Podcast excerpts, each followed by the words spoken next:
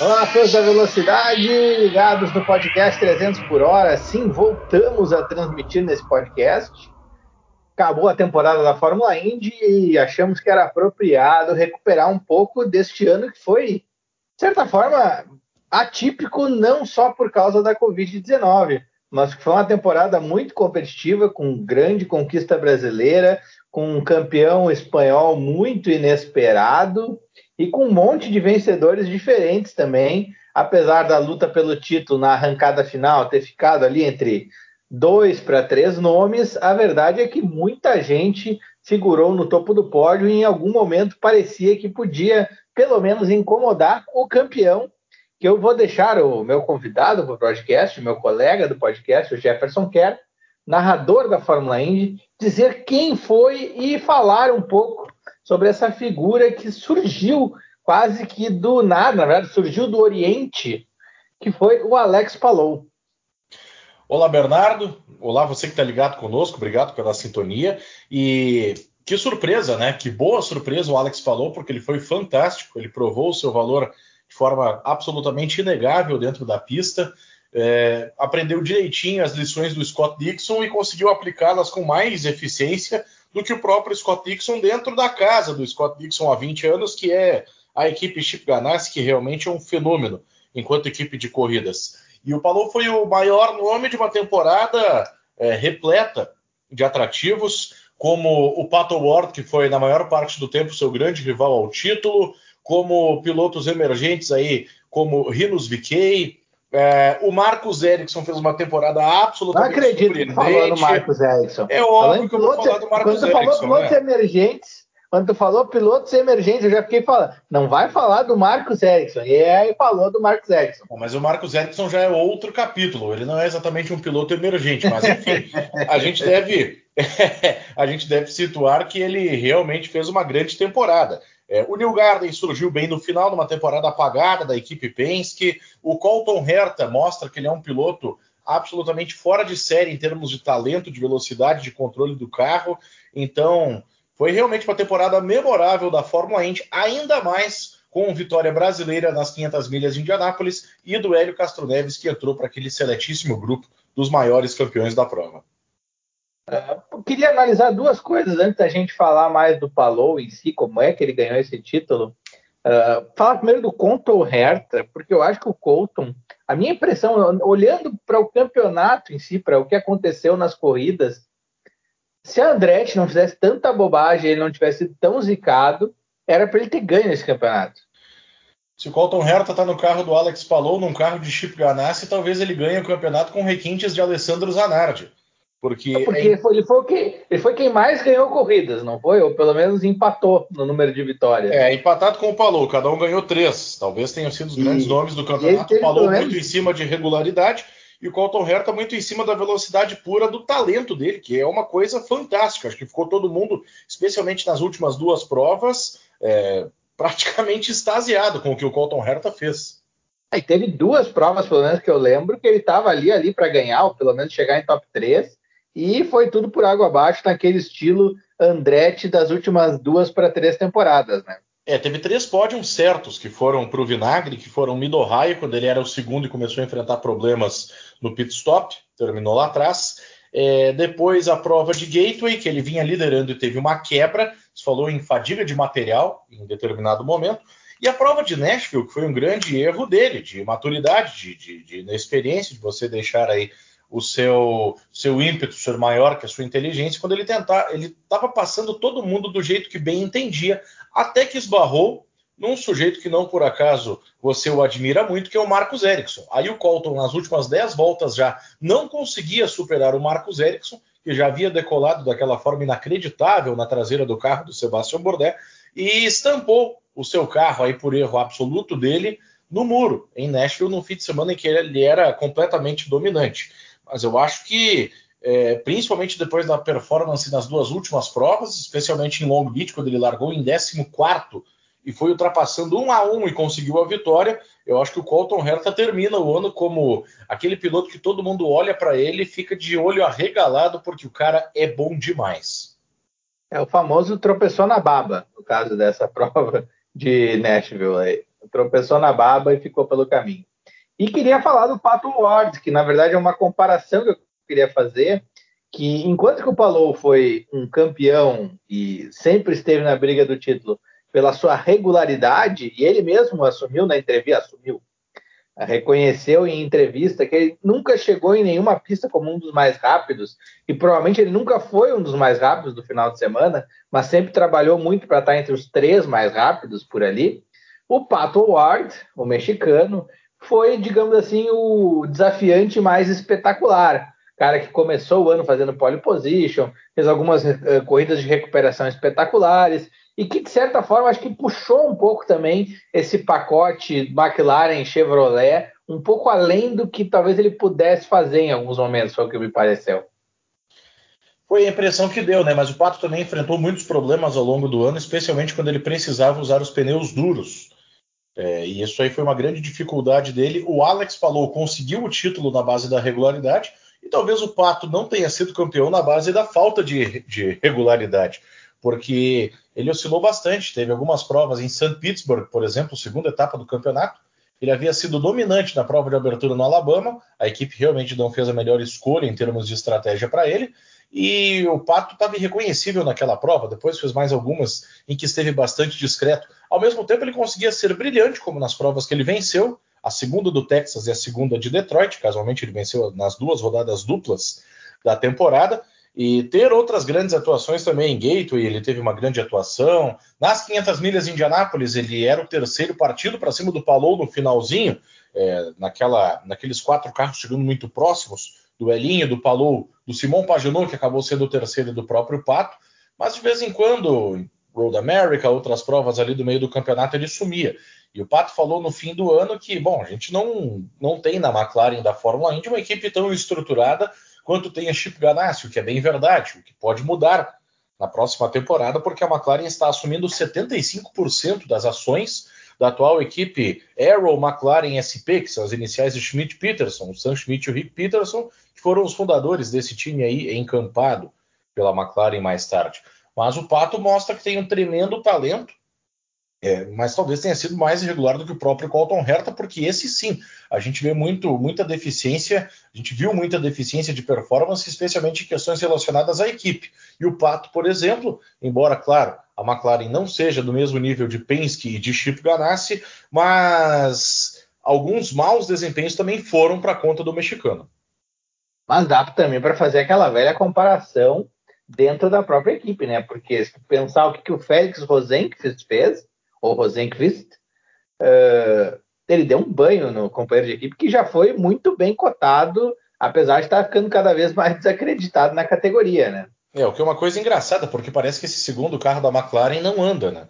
Agora você vai você vai ter um faniquito dentro do podcast, mas o cara que melhor andou nos últimos anos nesse carro foi o Marcos Ericsson, talvez, depois do Robert Wickens, obviamente é, porque no ano passado o Oliver Eskel teve sérias dificuldades com esse carro, nesse ano o Felix Rosenquist, eu não sei exatamente por qual motivo que esse carro não vai, mas é, é um fato, ele tem uma, uma, perda de desempenho impressionante. É, é ele não, ele parece que sempre fica à sombra do que seria o primeiro carro da equipe, que era do James Hinchcliffe e foi dos últimos dois anos do Pato Ward. Mas o fato é que a McLaren precisa se estruturar melhor como equipe. Eu acho que adquirindo ações, a, a, McLaren de fato adquirindo ações para o comando da equipe, eu acho que dá um passo muito importante é, nesse sentido para realmente levar a McLaren ao nível da Penske, da Chip Ganassi e ao nível que a gente espera que a Andretti atinja com o Romain Grosjean, que foi outro grande nome da temporada. Outra polemiquinha, levemente, que se discutiu sobre o campeonato é, que poderia ter tido uma decisão mais parelha na última corrida, é a questão da pontuação dupla das 500 milhas de Indianápolis. O que, que tu achas disso, Jefferson Kern? É, essa diferença de pontos que fica muito grande entre cada posição por conta das 500 milhas, vale para prestigiar as 500 milhas ou nem precisa disso porque as 500 milhas são as 500 milhas e não deveria influenciar então no campeonato de uma forma muito discrepante. Não, uh, precisar não precisa para evidenciar as 500 milhas. Eu acho que é o contrário. É, você colocando uma pontuação dobrada nas 500 milhas, você induz o vencedor das 500 milhas a disputar o campeonato. E como a Indy é um campeonato criado a partir das 500 milhas, é, é ela que às vezes evidencia o campeonato e não o contrário. Então eu acho que é válido, eu acho que é interessante. O que eu gostaria de ver é, é, diferente da pontuação da Indy é uma pontuação mais simples, uma pontuação é, mais ou menos como da antiga karting, que os 12 primeiros pontuavam, então ficava mais fácil para você acompanhar. Você sabia que o cara estava em nono, ah, o nono lugar dá, sei lá, quatro pontos, não me lembro se era isso, mas enfim, é, acho que eram seis pontos na realidade. É, então você mais ou menos conseguia decorar, como é, sempre foi fácil de decorar a pontuação da Fórmula 1, por exemplo. Nesse aspecto, eu acho que o automobilismo americano peca. Eu sou defensor de uma série de aspectos aí é, da forma de competição do automobilismo dos Estados Unidos com relação à cartilha que a FIA vem estabelecendo no, no, no, nos dias de hoje. Agora, nessa questão de pontuação, acho que ela poderia ser diferente, mas eu, eu não, não tenho restrições em absoluto a essas coisas de pontuação dobrada nas 500 milhas de Indianápolis ou na última etapa, como foi até pouco tempo, que, e não foi o caso desse ano no GP de Long Beach. É, tem a, a peculiaridade de que tu distribui ponto para todo mundo, a matemática fica bem complicada. A NASCAR, com um monte de provas que tem, é impossível tu fazer a matemática. Eu, na NASCAR, eu só olho depois da última prova do ano, já com os playoffs e o caramba. É muito número, é muito ponto. Não, não dá para acompanhar. Apenas a sua confissão de que você assiste as provas da NASCAR na reta final já valeu a gravação desse podcast. Eu assisto duas corridas por ano da NASCAR normalmente, com Vamos algum fazer... afim. Vamos 500 fazer uma milhas de Daytona, 500 milhas de Daytona e a decisão do campeonato. Então tá bom, já é um bom começo, né? Revelações, você, informei. Você, você, não esteve ambientado nos últimos anos a corridas em que você precisava assistir para saber quem ia vencer, mas eu fico muito feliz com essa sua mudança de comportamento. Vamos fazer é um absurdo porque quem está acompanhando a Fórmula 1 esse ano, por exemplo, está vendo que tem espetacular a temporada da Fórmula 1 e muitas corridas imprevisíveis. Exatamente. Isso já vem eu, de eu... alguns anos, na verdade. É que o pessoal é, implica eu... muito que a, a, eficiência da Mercedes é grande demais. É, eu, obviamente, não citei nenhum nome, eu concordo sobre a grande temporada da Fórmula ah, 1. Ah, mas, mas a gente sabe quando tá alfinetando. A... a gente percebe que você ficou um pouco exaltado aí com a minha manifestação, ah, mas tudo aqui, bem. Aqui é informação mas só para estabelecer a, os critérios. Mas vamos falar disso, não é o tema aqui, não vamos deixar a NASCAR e a Fórmula 1 invadir a nossa pauta, que é a IndyCar, a Fórmula Indy. E tem essa curiosidade que a Fórmula Indy só é Fórmula Indy no Brasil, que é bem peculiar. Uh, uma criação lá de discussões do Willy Herman com os, os diretores de TV e com o Luciano do Vale também lá na Bandeirantes, nos primórdios, quando foram transmitir a Fórmula Indy aqui no Brasil.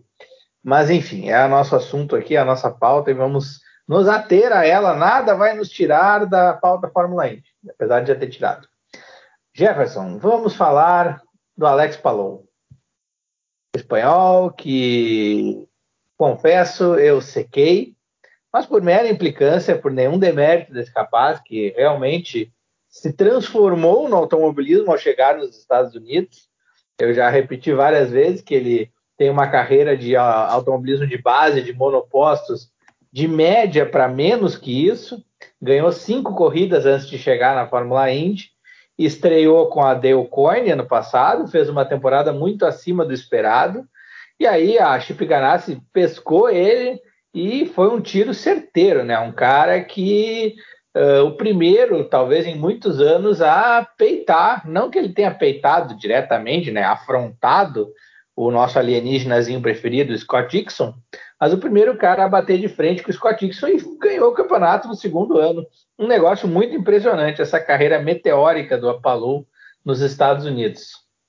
É, realmente, ele conquistou um pódio na sua terceira prova no ano passado em Road America, ele foi o piloto que fez a volta mais rápida do Fast Nine, no segmento decisivo da classificação das 500 milhas de Indianápolis do ano passado também. Ele bateu em Indianápolis na classificação esse ano, voltou, foi mais rápido do que depois da batida, mesmo com o carro arrumado, e quase venceu a corrida. É, ele venceu a sua prova de estreia pela Chip Ganassi, que é uma coisa que eu acho que só o Michael Andretti tinha conseguido em 1994, quando ele volta da Fórmula 1. Aliás, estamos gravando na madrugada do aniversário do Michael Andretti. Parabéns para você, Michael, se estiver nos ouvindo. Mas o Alex falou realmente ele é, se revelou em absoluto chegando na Fórmula 1 de mérito desse senhor chamado Chip Ganassi, que não à toa construiu uma equipe tão vitoriosa, né? Com 14 campeonatos conquistados nos últimos 26, ou seja, de 1996 para cá, são 25 anos, mas são 26 campeonatos. É, eu fui um que torci o nariz quando anunciaram o Alex Palou para o carro número 10. É, não achava que ele fosse tudo isso. Me parecia que seria muito mais razoável a contratação do Rinos VK, por exemplo, ainda que o Palou seja um piloto ligado à Honda, que fornece motores para a Ganassi, enquanto que o VK é ligado a outra fornecedora da Indy, que é a Chevrolet. Mas é, ele tem um pouquinho mais de vitórias do que você falou na base, Bernardo. Ele tem 10 em vez de 5 ele tem como melhor resultado um vice-campeonato ah, nas categorias de base na Fórmula 3 espanhola em 2014. E, mas ele teve uma ascensão nos últimos anos. Ele foi, como novato, terceiro colocado na Super Fórmula do Japão, que é uma categoria é, é, que tem o seu grau de competitividade. Então, ele foi crescendo a sua curva de aprendizado e, e, e, ele foi absolutamente cirúrgico. Esse era o termo que a transmissão da, da, da NBC, da TV americana, vinha utilizando é, o quanto o Paulo foi cirúrgico nos seus atos para conseguir chegar ao título. Obviamente que é, só no futuro nós vamos conseguir saber se ele realmente era um grande piloto ou se foi essa temporada o exército de um homem só na carreira dele. Mas o título desse ano é absolutamente merecido para o Paulo. Não, o mérito é total. A gente até teve umas discussões é, mais inflamadas mas sempre que eu dava um indício assim de que parecia que eu estava tirando mérito, eu nunca quis tirar mérito dele. É só que nada indicava que ele poderia fazer isso, por isso era tão surpreendente e eu achava o Pato Ward um personagem melhor. Basicamente era isso. Mas só porque eu não contei vitórias, eu contei vitórias só das categorias de base, digamos assim, nível FIA para cima, assim, coisa muito antes eu, eu não peguei mas só para contextualizar meu, meu cálculo de cinco vitórias. Você não, não, está incomodado com o fato de que ele se tornou o piloto espanhol mais vencedor da atualidade, não é? Não, de forma alguma, porque o outro piloto espanhol que, tu, que gosta tanto de atacar, é, em breve estará fazendo conquistas mais importantes. Apesar de que duas 24 horas de Le Mans não é para qualquer um, né? Não, não é, ah, não é um ataque em absoluto. É que eu sei que você defende bastante esse piloto espanhol, então eu me sinto. Está fazendo uma temporada esplendorosa espetacular no retorno. Exatamente, mas é que eu me sinto no mínimo com a obrigação de fazer esse contraponto, sabendo da sua grande admiração por esse outro piloto espanhol, que faz de fato uma temporada maravilhosa, mas nos números, que sempre são é, invocados por você, falou hoje, em 2021, é, sem sombra de dúvida, o piloto espanhol mais vitorioso do automobilismo de todo o planeta. Eu dei aquela cutucada nele lá, lá em Long Beach, quando eu estava lá fazendo a cobertura direta da decisão da Fórmula Indy, e eu falei com ele no. Como é que é? O Bull, como é que é? Bullpen, que eles chamam. Enfim, a zona mista da Fórmula Indy, eu dei aquela cutucada, apertei para ele como é que explicava ele ter tido uma carreira de base sem protagonismo e agora ele estava numa temporada inteira de protagonismo no começo da carreira dele na, na Fórmula Indy.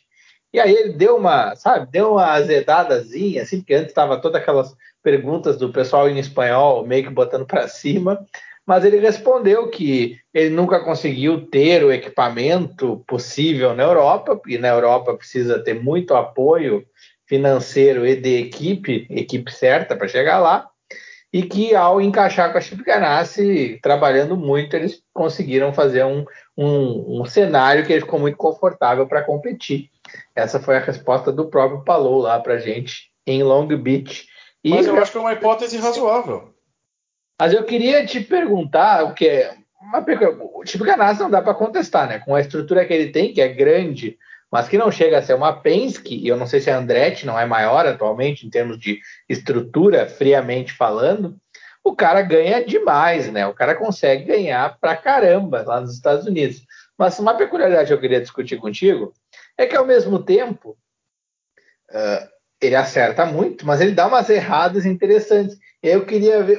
O Palou foi uma aposta, um chute para o alto do senhor Chip Ganassi, ou uma análise bem definida, uma coisa muito bem avaliada, porque, por exemplo, eles erraram feio com o Rosenqvist. Eles já erraram, sei lá, com, até com o Bruno Junqueira eles erraram um pouco, naquela, já no final da kart. Uh, entre outros nomes que foram entrando meio esquisitos por aí no caminho, uns, vamos, vamos pensar aqui um Memo Gidley da vida, por exemplo, e outros, outras coisas, outras figurinhas que já entraram na lista da Ganassi. Então, será que foi uma aposta que deu muito certo ou o cara tem olho para isso mesmo? Não, eu discordo um pouco de, de, você, Bernardo, porque eu acho que ele sempre contrata com um embasamento. É, ele trouxe o Tony Canan para a equipe quando o Tony Canan era o campeão de Indianápolis e vinha, vinha num momento de renascimento da carreira. Então, é, bom, tudo bem, o Tony conseguiu uma vitória em quatro anos, certamente abaixo do que o Chip Ganassi esperava, mas tinha um embasamento de trazer o Tony Canan para a equipe naquele momento. Quando o Tony saiu, ele traz o Ed Jones, que havia sido terceiro colocado nas 500 milhas e o melhor novato da temporada da Indy. Tinha vencido Indy Lights. Estamos vendo o que o Ed, o que o Ed Jones está fazendo até hoje, né? Inclusive estragando a decisão do campeonato. É, ele fez mais pela Chip Ganassi nessa temporada, batendo no pato na última etapa e mais o episódio de Elkhart Lake, que ele involuntariamente provocou a derrota do New Garden e a vitória do Palou. É, mas naquele momento em que ele foi contratado para pilotar o carro 10 da Chip Ganassi, que hoje está com o Palou, é, tinha cabimento você apostar no Ed Jones. Aí ele senta no carro, decepciona, bom, faz parte do jogo, mas havia cabimento você contratar ele naquele momento. É, o Félix Rosenquist também foi uma contratação cabível. Eu até acho que ele poderia ter tido uma sequência. É, é, o que me parece que foi uma decisão mais dele do que da Chip Ganassi, essa transferência do Rosenquist para a McLaren nessa temporada. Mas ele ganhou uma corrida, ele teve outros bons desempenhos. É, eu acho que ele poderia ter colhido alguns frutos aí permanecendo na Chip Ganassi, da mesma forma a equipe usufruído da performance dele. Agora, o Palou parecia um nome realmente interessante é, para quem, quem estava no mercado, tinha essa proximidade com a Honda. Eu acho que certamente eles não esperavam que desse tão certo logo de cara. Agora, é uma contratação que me parece cabível. E aí vai do conhecimento de quem está do lado de dentro e observa. É, essa coisa que o Paulo falou para você na entrevista, por exemplo, bom, tá, eu nunca tive é, é, um equipamento que realmente me colocasse lá na frente. Quem está do lado de dentro consegue perceber, consegue é, ter as informações certas, analisar os detalhes certos, para saber se fulano de tal realmente é um cara rápido, que está andando acima do que o carro entrega e com um carro melhor talvez consiga ir para as cabeças, ou se o cara está enganando, se o cara não é tudo isso, aquela coisa toda. Então, eu acho que realmente ele é um cara que, que sabe contratar piloto, absolutamente o Chico Ganassi, esse ano, de uma vez por todas, ele provou isso, né? Porque é, colocou o Palou e o que o Palou fez foi, foi miséria diante do que todos esperavam, até ele mesmo. Realmente, um, uma reviravolta do que a gente poderia projetar eu acho que o Palou não, não estaria na lista de favoritos de nenhum especializado, nem dos espanhóis, nem de ninguém no começo da temporada. Assim. Eu mas, acho que poderia é... estar numa lista de top 10, talvez, mas assim, para figurar pelo título, realmente foi aquela rasteira no especialista de é, automobilismo. É, talvez ficar entre os cinco no campeonato e brigar pelo título, mas ser campeão realmente foi foi isso sim, isso eu concordo com você que foi uma surpresa. Agora, é, só para pontuar umas coisas interessantes aqui, o, o, campeonato se ganha nos detalhes, né? É, a gente falou do Ed Jones, o Ed Jones fez mais pela Ganassi nesse ano do que quando pilotou na Ganassi, porque ele bate no pato de uma manobra desastrada na última prova em Long Beach e ele roda e provoca uma bandeira amarela, coisa de quatro voltas do final em Elkhart Lake. Naquela bandeira amarela, na relargada, o New Garden sofre um problema, Aí a gente fica no campo da especulação, vai que ele não sofresse esse problema com o carro é, sem a bandeira amarela, que ele tinha uma vantagem para o Palou, justamente que era o segundo, e o New Garden é, deixa de somar mais ou menos uns 40 pontos, entrega 10 pontos de bandeja para o Palou, e a diferença entre eles ao fim da temporada foi de 38 pontos. Se a gente colocar o famoso C em campo, o resultado dessa corrida sem o abandono do, do New Garden, com ele vencendo como estava até duas voltas para o final, daria é, friamente nessa projeção o título ao piloto da Penske. E da mesma forma o Colton Herta, de quem a gente falou no começo do nosso bate-papo, o Colton Herta ele deixou de somar é, 23 pontos na prova de Mid-Ohio, em que ele foi lá para trás quando estava o segundo e teve problemas no reabastecimento, deixa de somar 37 na prova de Gateway, que ele abandona quando ele era o líder, e deixa de somar 35 em Nashville, quando ele estampa o muro é, no momento ele, que ele estava na, na, na, segunda colocação. Se ele soma esses pontos, tudo no campo do C, ele chega a 550 pontos no campeonato. Eu estou só uh, colocando nessa possibilidade, pontos que o Colton Herta jogou fora. Nem estou descontando pontos que daqui a pouco o Palou perderia, porque ficaria uma posição atrás, talvez em cada uma dessas corridas. É muita tirei... matemática é, Não fiz essa projeção. O fato é que se o Colton não desperdiça pontos nessas três provas, ele somaria 550 no final, enquanto o Palou foi campeão com 549. Então, é nos detalhes que você constrói uma campanha de título. E dá para fazer essa análise também, a gente vê o tamanho da Penske, o poderio da Penske, que com essa temporada horrorosa da equipe como um todo, o New Garden quase ganhou o título, né? É um negócio meio impressionante. É o ano ruim da Penske, os caras estão disputando o título.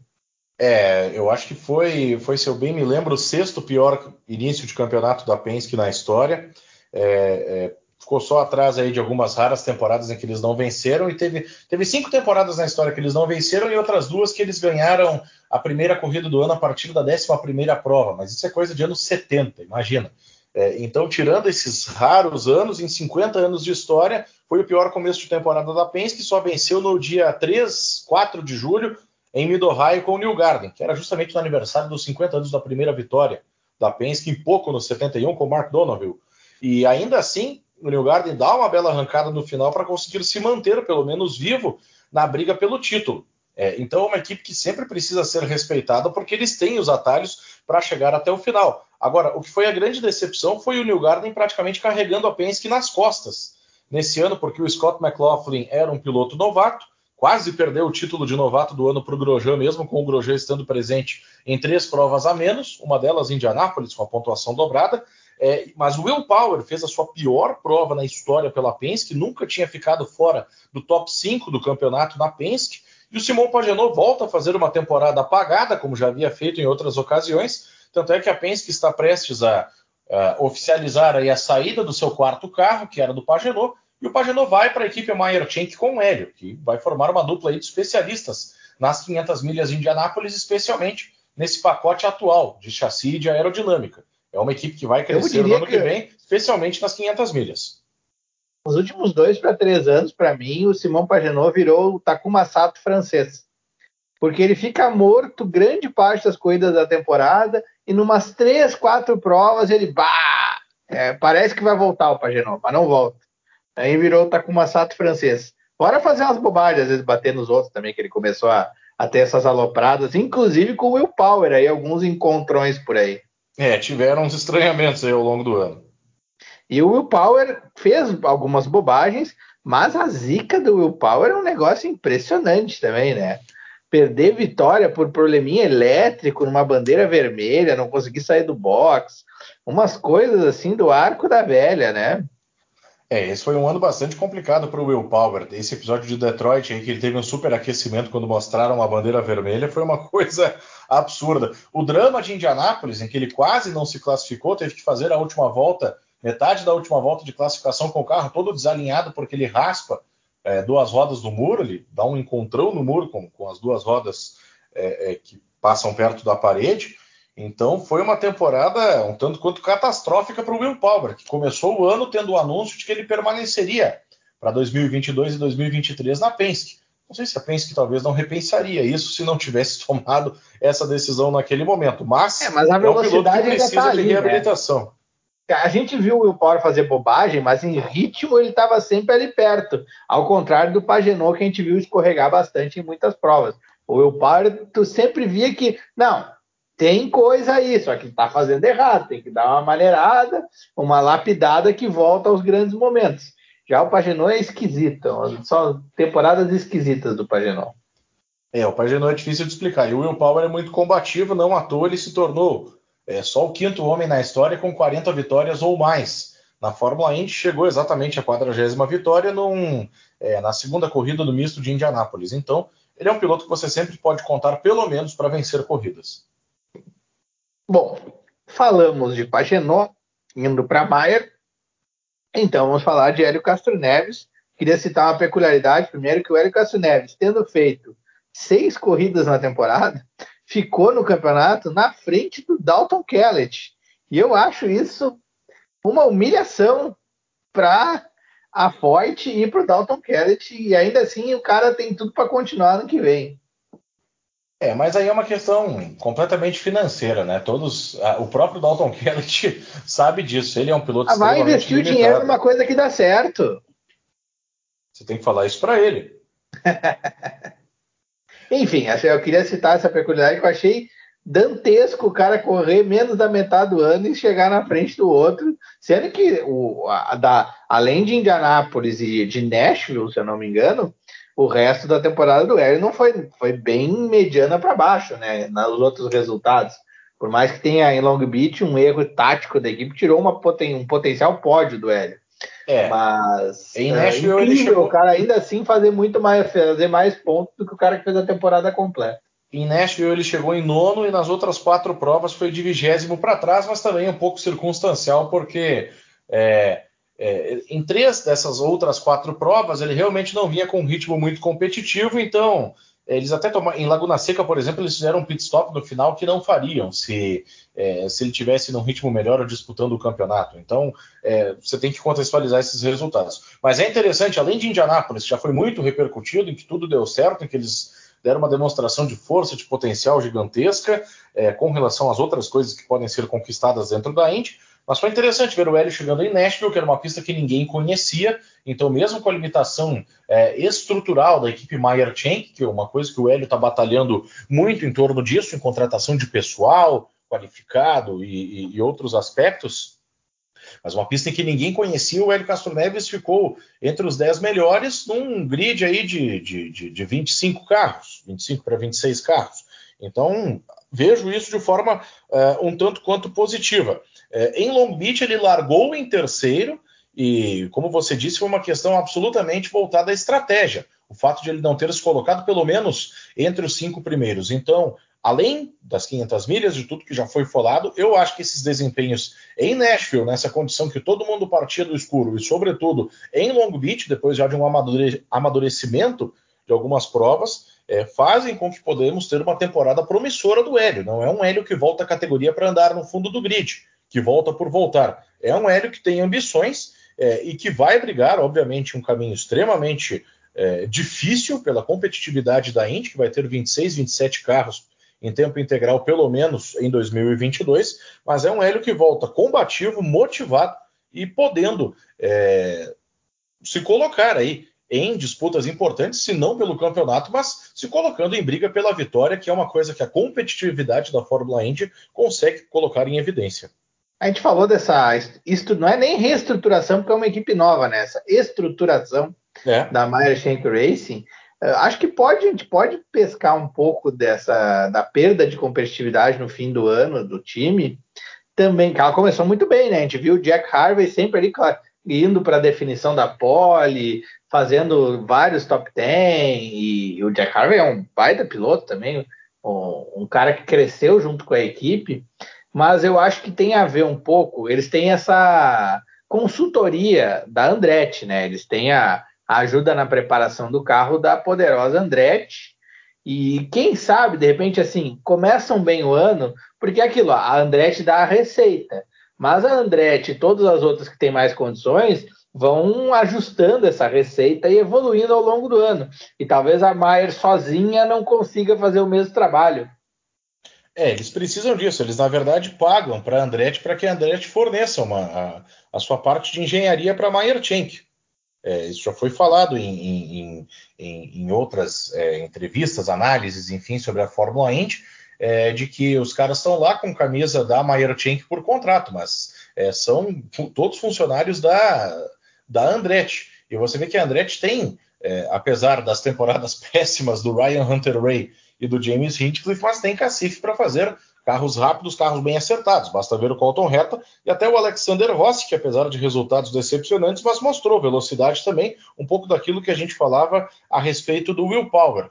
É, mas é uma coisa que eu acho que enquanto o Andretti prestar esse suporte para a equipe, está ok. É, só que talvez em algum momento, e isso pode demorar anos, é, a Maier que se veja obrigada a caminhar pelas suas próprias pernas e aí talvez vai precisar de alguma coisa a mais. Vai ser um momento de transição complicado, mas enquanto tiver esse suporte da Andretti funcionando, eu acho que, que os desempenhos sempre vão ser é, pelo menos promissores. Para a Maier Sim, mas eu, eu digo, acho que é um ganho muito com importante. o andar da carruagem, aquele desenvolvimento que a Andretti passa para a equipe no começo da temporada, eu acho que ela não consegue manter, porque ela tem que se preocupar com ela mesma, ainda mais com dois carros pelo menos abaixo da média, né?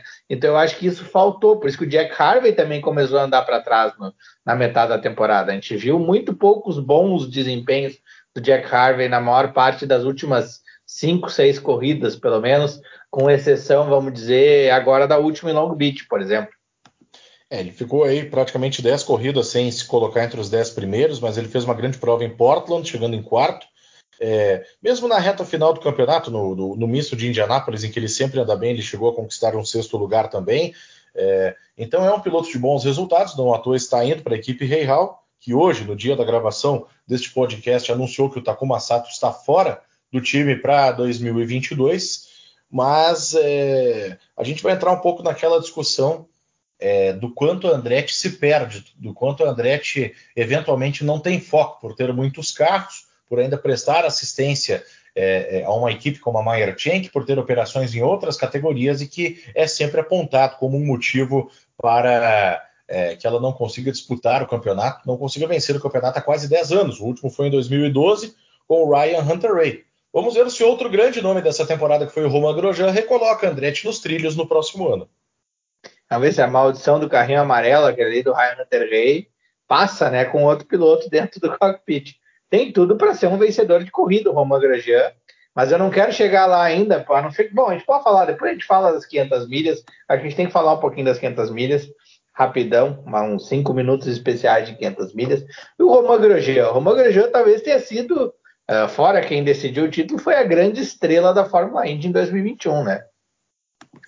É, sem sombra de dúvida, por toda por toda a história maravilhosa que ele construiu, pelo renascimento, uma história de vida, acima de tudo, sensacional, e ainda por cima uma história esportiva incrível. E o Grosjean entrou numa lua de mel com a Fórmula Indy, deu declarações é, falando nisso com todas as letras, é, vai para uma grande equipe, conquistou grandes resultados, conquistou dois segundos lugares no misto de Indianápolis, um pódio em Laguna Seca, jantando todo mundo no final da corrida com pneu macio, dando chega para lá no Jimmy Johnson. Se há um ano a gente gravasse esse podcast, quando é que a gente ia falar de Grosjean e Jimmy Johnson batendo rodas? E ainda na Fórmula Indy. É, no máximo, se fosse numa corrida festiva, numa prova de endurance que eventualmente eles fossem participar, mas não ainda numa categoria de alto nível como a Fórmula Indy.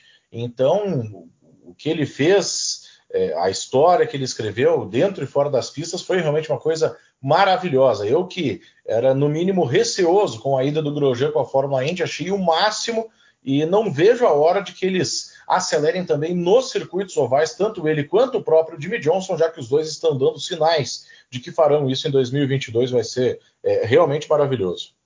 É, foi espetacular e efetivo numa equipe pequenininha, né? Ah, não é tão pequena, mas a Dale Coyne é uma pobrezinha limpinha e ele levou esse carro da Dale Coyne a lugares que não são tão comuns assim. Um carro bem marcante na sua pintura roxa, junto com a parceria da Rick Ware Racing, né, que é essa, esse novo nome que chegou à Fórmula 1 também. Uh, então, interessante essa, essa transição muito rápida do Grosjean e que só não ganhou corrida muito por conta desse faltar peso na camisa, que a gente diz, né? Uh, aquela coisa de equipe pequena fazer uma tática um pouco mais errada aqui, errar, errar um pit stop, um pit stop lento que faz o cara perder três, quatro posições no box. Esse tipo de situação é que acabou tirando uma eventual vitória do Grosjean. É, com toda certeza. Eu acho que é um piloto que é, tende a crescer na equipe Andretti e tende a elevar o nível da equipe. Eu, eu realmente espero ver uma Andretti aí com o Grosjean, com o Colton Herta e também com o Rossi, que não é possível que tenha desaprendido a pilotar, é, como uma equipe muito forte, como uma equipe que chegue e esteja sempre brigando pelas vitórias e sofrendo com erros, problemas e etc., em muito menor escala do que vem sendo nos últimos anos. Eu acho que é, nenhum desses pilotos vai fazer uma temporada decepcionante como fizeram o Hunter Ray e o Hinchcliffe nesse ano, por exemplo. A, é a equipe é, que vai começar 2022 com os olhares mais fortes sobre ela, porque tem um time de pilotos absolutamente fortíssimo. Para falar rapidinho então do Jimmy Johnson, já que citaste ele, uh, começou o ano aí, nas primeiras quatro ou cinco provas, parecia que era um experimento tragicômico, né? Uh, a gente não via evolução, a gente via rodadas andando sempre em último, mas algo encaixou em algum momento dessa temporada e foi legal ver o Jimmy Johnson pelo menos evoluir e dar indícios de que ele pode realmente começar a brigar com o pelotão, né? Uma equipe grande, uma equipe que tem todas as condições técnicas dele andar bem. Foi legal ver o veterano e multicampeão da NASCAR pelo menos não fazer um papelão na Indy, que era o medo de muita gente também, nessas primeiras quatro corridas. Não, sem dúvida. E no fim do campeonato ele estava muito mais confiante. Ele faz uma ultrapassagem sobre o Hinchcliffe em Laguna Seca que é sensacional. É, ele termina as últimas provas aí na volta do líder, que você vai pensar, ah, grande coisa, mas é uma evolução grande, porque era um piloto que quando chegou tomava 3 segundos dos ponteiros e no fim da temporada já estava o quê? Andando regularmente a um segundo, em algumas ocasiões, dos ponteiros. Lembrando que ele completou 46 anos no fim de semana do GP de Laguna Seca, é, que ele andou a vida toda com carro é, que é completamente diferente, que é um carro mais pesado, que você freia antes, você tem que ser mais manhoso no acelerador, as reações são mais lentas, então é um total reaprendizado de um cara que, em absoluto, precisaria estar se expondo dessa forma, estar correndo o risco é, de conseguir, de, de, de, de conquistar resultados ruins em que muita gente iria criticá-lo, iria achar a sua performance decepcionante e outras coisas. Ele encarou o desafio, eu acho que foi uma grande atração, eu acho que é sensacional. Eu, eu Jefferson, tiro o chapéu para o que o Jimmy Johnson está fazendo. E realmente torço muito pelo sucesso dele, é para que ele consiga. É, eu não imagino o Jimmy Johnson disputando o campeonato, tá? Mas para que ele consiga daqui a pouco se colocar alguns resultados entre os 5, 10 primeiros, sendo combativo, batendo roda com outros pilotos mais experientes por posições mais de destaque, eu acho que é uma grande atração para a Fórmula Indy e é importantíssimo para a Fórmula Indy no seu fortalecimento, especialmente no mercado que é a sua base, que é o mercado americano. E aquela incógnita, né? o que, que ele poderá fazer nos ovais, né? Que é uma, uma técnica que talvez ele domine mais, tem mais experiência nos ovais do que nos mistos, né? É, talvez possa nos surpreender positivamente, né? Visto que ele construiu a sua carreira na NASCAR nos ovais, foram 84 vitórias e 83 em circuitos ovais, se eu bem me lembro, só uma em circuito misto. Então, é, simplesmente de ter ele acelerando numa prova como as 500 milhas de Indianápolis é uma possibilidade que absolutamente deixa todo mundo empolgadíssimo para a próxima temporada. Falou 500 milhas aí, falou 500 milhas. Vamos lembrar um pouco de como foi aquele maio especialíssimo para nós e, e para ti que narrou, né? Ah, como é que foi o bordão na linha de chegada? Repete para gente aí, vamos roubar esse bordão aí, quando o Hélio cruzou a linha de chegada. Eu falei para sempre Hélio Castro Neves. Aí marcamos no. Tinha que fazer tu falar a frase marcante das 500 milhas. Uh, o Hélio venceu e venceu numa, digamos assim, foram duas semanas que se ele não dominou, ele mostrou muita bagagem para fazer aquela vitória, né? A gente não, não faria ele a primeira aposta para ganhar, mas ele nunca teve fora daquele círculo de pilotos que a gente achava que poderia ganhar, mesmo estreando pela equipe nova. Mas foi no fim da semana de treinos que ele construiu isso, porque no começo dessa, da semana de treinos os resultados não eram muito bons. É, é, ele chega a, a, mostrar um vídeo em que eles estavam fazendo uma simulação de corrida em que o pneu fica completamente dilacerado. E dá para perceber que, que ele está um pouco contrariado. Ele, ele é, é, mostra isso, fala isso de forma extremamente elegante, é, sem, sem ser grosseiro com a equipe. Alguns grandes pilotos que você gosta, por exemplo, já não tiveram a mesma finesse em momentos chave de sua carreira, e o Hélio foi um verdadeiro gentleman, dizendo que estava chegando numa casa nova, é, que aí você muda um pouco os móveis de lugar. O que, que ele quer dizer? Bom, que não dá para treinar com o pneu daquela forma, né? que não dá para dar com o pneu até praticamente estourar, que o acerto tem que ser diferente. É, e então ele constrói a coisa a seu modo e com o mesmíssimo chassi que foi o pior das 500 milhas de 2020 por 10 milhas, que são 16 km por hora, com o Ben Hanley da equipe Dragon Speed. O Hélio Castro transforma esse carro num carro rápido. Ele chega na classificação e é rápido de cara depois de uma semana mais complicada de treinos livres. Ele se coloca entre os nove mais rápidos. Ele fica sempre andando entre os primeiros colocados. É, ele consegue evitar problemas de pit stop, que era grande preocupação. É, não teve azar como tiveram o Dixon, o Tony Canaan e o Alexander Rossi, de que tiveram que entrar nos boxes bem no meio de uma bandeira amarela, para não ficar com pane seca, foram lá para trás, e o Dixon e o Rossi tiveram um problema de vapor lock ainda pior. É, Então, as coisas deram certo para o Hélio Castro Neves e ele fez a parte dele fazendo as coisas que ele podia darem certo para ele também. E foi uma vitória de alguém que tem um conhecimento, uma, uma qualidade no, no, no, né, nessa pista de Indianápolis, na prova das 500 milhas, é, que é uma coisa única na história. Não à toa, quando ele fez alguns gestos promocionais com os outros tetracampeões, o AJ Foyt, o Al Unser Sr. e o Rick Mears, o, o, principalmente o Foyt e o Big All falaram para ele que ele tinha tudo para se tornar aí um pentacampeão das 500 milhas. É, pela forma como os carros são hoje, que os carros não quebram com tanta facilidade quanto era no tempo é, dessas, dessas lendas vivas do automobilismo, é, pelo conhecimento, pela destreza que o Hélio Castro Neves tem, especialmente quando se fala de 500 milhas de Indianápolis. E esse é o grande chamariz desse retorno do Hélio Castro Neves. É claro que vai ser, ele está motivado para correr toda a temporada, todo mundo vai ficar com uma expectativa muito grande, mas é, para os próximos anos, eu acho que pelo menos dois ou três anos que ele vai continuar perseguindo isso, é tentar esse inédito pentacampeonato das 500 milhas de Indianápolis e ele provou de uma vez por todas que aconteça o que acontecer, ele sempre é candidatíssimo a vencer essa prova ele conhece umas linhas ali que o resto do pessoal não conhece, né? Tá claro isso. Tanto que mesmo anos que a Penske não estava bem em Indianápolis, ele estava sempre ali beliscando o top 10 e vindo para frente de alguma forma uh, e brigou, inclusive, algumas vezes pela vitória. Acho que a mais marcante foi aquela que ele bateu na trave contra o Takuma Sato, que é o atual, digamos assim, na década, é o segundo maior vencedor aí de Indianápolis. E quando num dia que ninguém com motor Chevrolet conseguia fazer nada, e ele ainda perdeu um pedaço do carro, o Hélio estava ali e quase conseguiu dar um, um dible, como diz assim, no Takuma Sato e ganhar aquela prova também.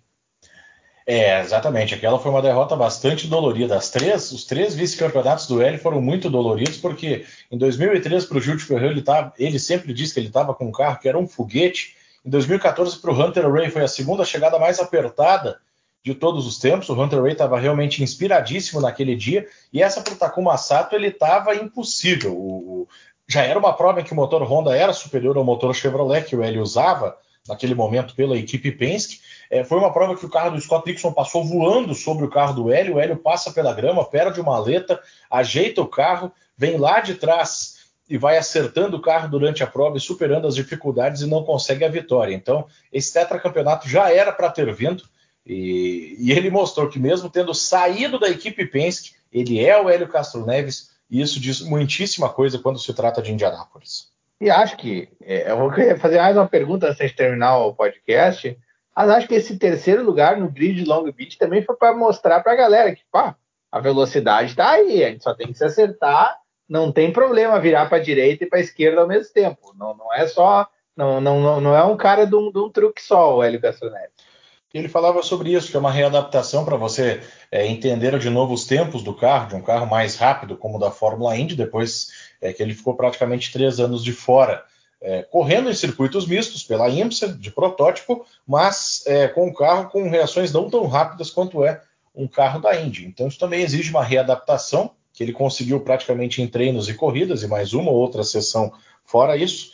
E, e em Long Beach, é, que é um, um, circuito que ele domina muito, que ele já, ele já foi pole position, ele já venceu. É, deu para ver que ele achou o caminho de novo. E agora, numa série de pistas é, que compõem o calendário, todas as pistas que ele conhece ao longo da sua carreira, muitas em que ele já venceu, já conquistou pole position, já andou muito bem. Eu acho que nós vamos ter um Hélio Castro Neves verdadeiramente competitivo é, em 2022, que para o fã da Fórmula Indy no Brasil é uma excelente notícia. Então tá, só para terminar rapidinho, quem foi o pior da temporada? Não é tão difícil. Eu acho que a gente eliminou o Jimmy Johnson, que era candidatíssimo. Tem uns caras que fizeram muito pouco em carros bons, como James Hinchcliffe, por exemplo. A quem foi o papelão da temporada da Fórmula E? Eu acho difícil, ó, porque tem o James Hinchcliffe, tem o Felix Rosenquist, é, bom, o Ed Jones a gente não esperava muita coisa, né? Mas enfim. É, não, vamos tirar o Dalton Kellett, porque o Dalton Kellett ia chutar, né? É. Não vamos falar. O Dalton Kellett seria Horse Concurso. Acho que ele é o pior, mas dessa turma que concorre de verdade. Complicado. Eu acho que apesar do pódio em Nashville, eu diria o James Hinchcliffe. Tirando aquele tirando esse pódio de Nashville, o melhor resultado dele foi um 14 quarto lugar. É muito pouco para um piloto com vitórias, para um piloto que sempre é, teve o seu talento, teve o seu valor, e correndo numa equipe como a Andretti, que, é, apesar dos seus tantos altos e baixos, é a mesma equipe do Colton Herta e do próprio Alexander Rossi, que não venceu corrida, mas é, sempre aparecia com um carro competitivo, estava sempre brigando. Então. Teve, teve dias muito ruins o Hinchcliffe, realmente, e às vezes não só porque errou, caiu para trás, não, porque estava lento mesmo, né? Não foi questão assim circunstancial. Às vezes ele simplesmente não tinha ritmo para andar com os outros. E é curioso porque a gente vai pensar, era uma temporada, digamos assim, para dar uma sobrevida ou uma nova vida para a carreira dele, o que deveria impulsionar ele né, a fazer mais e talvez tenha pesado e ele fez muito menos do que a gente esperava, né? Ele não é um super piloto, um cara para disputar vários títulos, mas é um cara que sempre foi um top 10 seguro por onde ele passou, né? E até o Félix Rosenquist ele bate em Detroit, perde duas provas, é, termina mal classificado naquela, é, mas nas 500 milhas de Indianápolis ele aparece lá na frente com uma tática suicida, então pelo menos é, fez a aparição dele, ele mostra um, uma certa reação no fim do campeonato.